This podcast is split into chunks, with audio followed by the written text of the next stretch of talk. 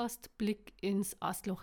Ich bin die Caro und es freut mich, dass wieder alle dabei seid. Ja, heute wieder unter der Rubrik 50 Shades of Green. Wir wollen in das Räuchern gehen und zwar Räuchern im Jahreskreis.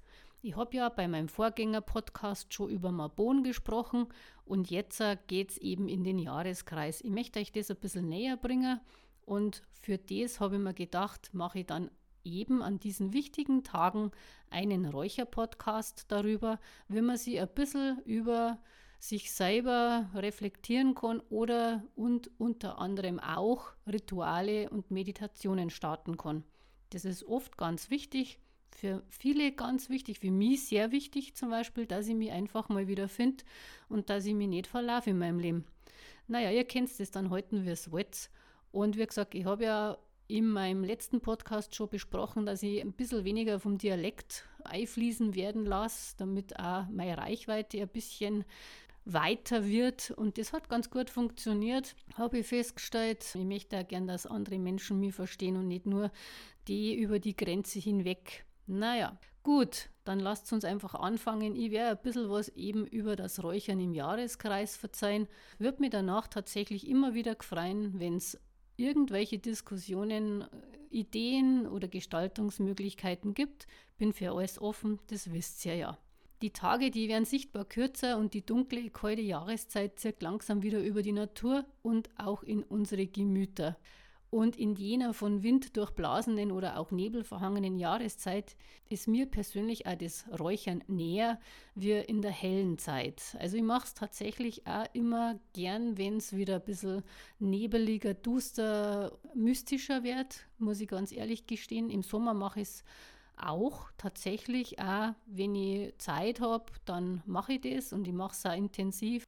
Ja, und ich überlege mir dann, was ich übers Jahr so brauche das ich dann trocknen kann und was ich eben auch damit machen möchte. Somit habe ich so einiges gesammelt und getrocknet und nun ist es jetzt auch an der Zeit, meine Kräuter, Samen, Früchte, Hölzer zu einer Räuchermischung zu vereinigen.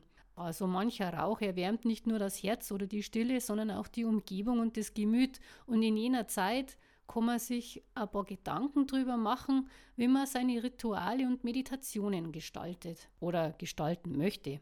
Es ist an der Zeit, in der man sie wirklich gut reflektieren kann und so manches klarer sieht oder vielleicht auch noch nicht sehen kann oder auch nicht sehen will. Das ist ja also ein bisschen ein Problem. Gell? Und über das Jahr hinweg hat sie vieles ereignet, Positives sowie Negatives. Und das haftet sie manchmal in der Aura fest.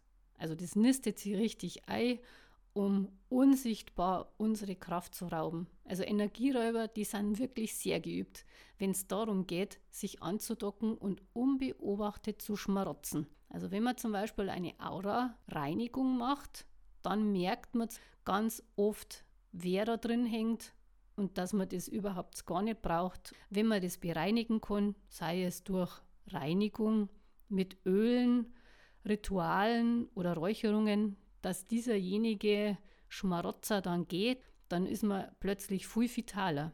Geht's einmal in euch, überlegt's einmal und schaut's einmal.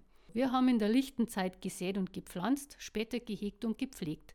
So manch einem Pflänzchen gut zugeredet und nun, da wir unsere Früchte geerntet haben, ebenso wie das Gemüse und so manches Kräutlein, ist es soweit und wir können die zum Büschel gebundenen Kräuter, die nun getrocknet sind, räuchern. Ebenso dürfen auch die Samen und die Früchte getrocknet und so manches Holz den Weg auf unserer Räucherschale finden. Also wie gesagt, mit offenen Augen durch den Garten gehe, durch den Wald gehe, durch die Natur gehe. Ihr findet so viele Sachen und wie gesagt, ich finde ja immer was und man kann ja eigentlich immer alles gebrauchen. Die Jahreskreise bestehen aus vier festgelegten Sonnenfesten und zwar die Wintersonnenwende, Sommersonnenwende, Frühjahrs- und Herbsttag- und Nachtgleiche. Dazwischen liegen Lichtmess, Walpurgis, Schnitterfest und aller Seelen. Man glaubt, dass an jenen Tagen die Pforten zur Andersfeld ein wenig weiter offen stehen als sonst im Jahr und man den Kontakt zu so mancher Gottheit und vor allem den Kräften der Anderswelt hergestellt werden könnten. Also die Quelle ist ja da meine Schwiegermama gewesen, die Martha Adelmeier, die leider von uns gegangen ist. Das war eine sehr weise Frau, die mir sehr viel beigebracht hat, möchte jetzt bloß mal schnell noch eingeschmissen haben und auch mit der Natur sehr verwoben war. Kräuter, Gewürze, Steine, Öle mir näher gebracht hat und die auch meine Lehrerin war damals, wo ich eben den äh, Phytotherapeuten gemacht habe. Das Jahresrad bezeichnet den Zyklus von Werden und Vergehen wie außen, so auch nach innen. Und wenn man sich einmal etwas intensiver mit dem Jahresrad beschäftigt, dann merkt man, dass es eine wechselseitige Beeinflussung gibt. Hm, da sind wir jetzt wieder bei dem großen Thema und zwar Rituale. Die sind immer ganz wichtig. Man hat es so im Alltagsleben auch drinnen, wenn man Kinder hat sowieso und generell ist ja immer dieses Aufstehen, Frühstücken, zur Arbeit gehen, das ist ja auch schon ein Ritual. Ne? Bei uns geht es jetzt aber ums Räuchern und zwar sind da die Rituale sehr wichtig und man sollte jene mit Ehrfurcht begegnen. Also, aber was ist denn ein Ritual? Also Rituale sind eine nach vorgegebenen Regeln ablaufende, meist formelle oder feierliche festliche Handlung mit hohem Symbolgehalt. Das hat der Wikipedia mir ausgespuckt. Hm, weil ich es mal wissen wollte. Also ist die Absicht stets auf dem Gesunden im Sinne des sich Erweiterns und Reifens gerichtet. Das ist von mir. Ein Ritual kann uns in so mancher Hinsicht unterstützen, anrufen, reinigen, heilen, lösen, meditieren und so weiter. Also wenn wir uns auf ein Ritual einlassen, dann sind wir meist äußerst fokussiert und jede Handlung, Sprache, Ausdruck ist mit dem eigenen Sein behaftet. Man wird dadurch aufmerksamer und gesammelter. Also es merkt ja vielleicht, wenn es irgendeinem Ritual beiwohnt, sei es ein Räucherritual oder ein Trommelritual, man ist plötzlich komplett fokussiert, man möchte mit, man, man lauscht, man hört zu, man geht in sich.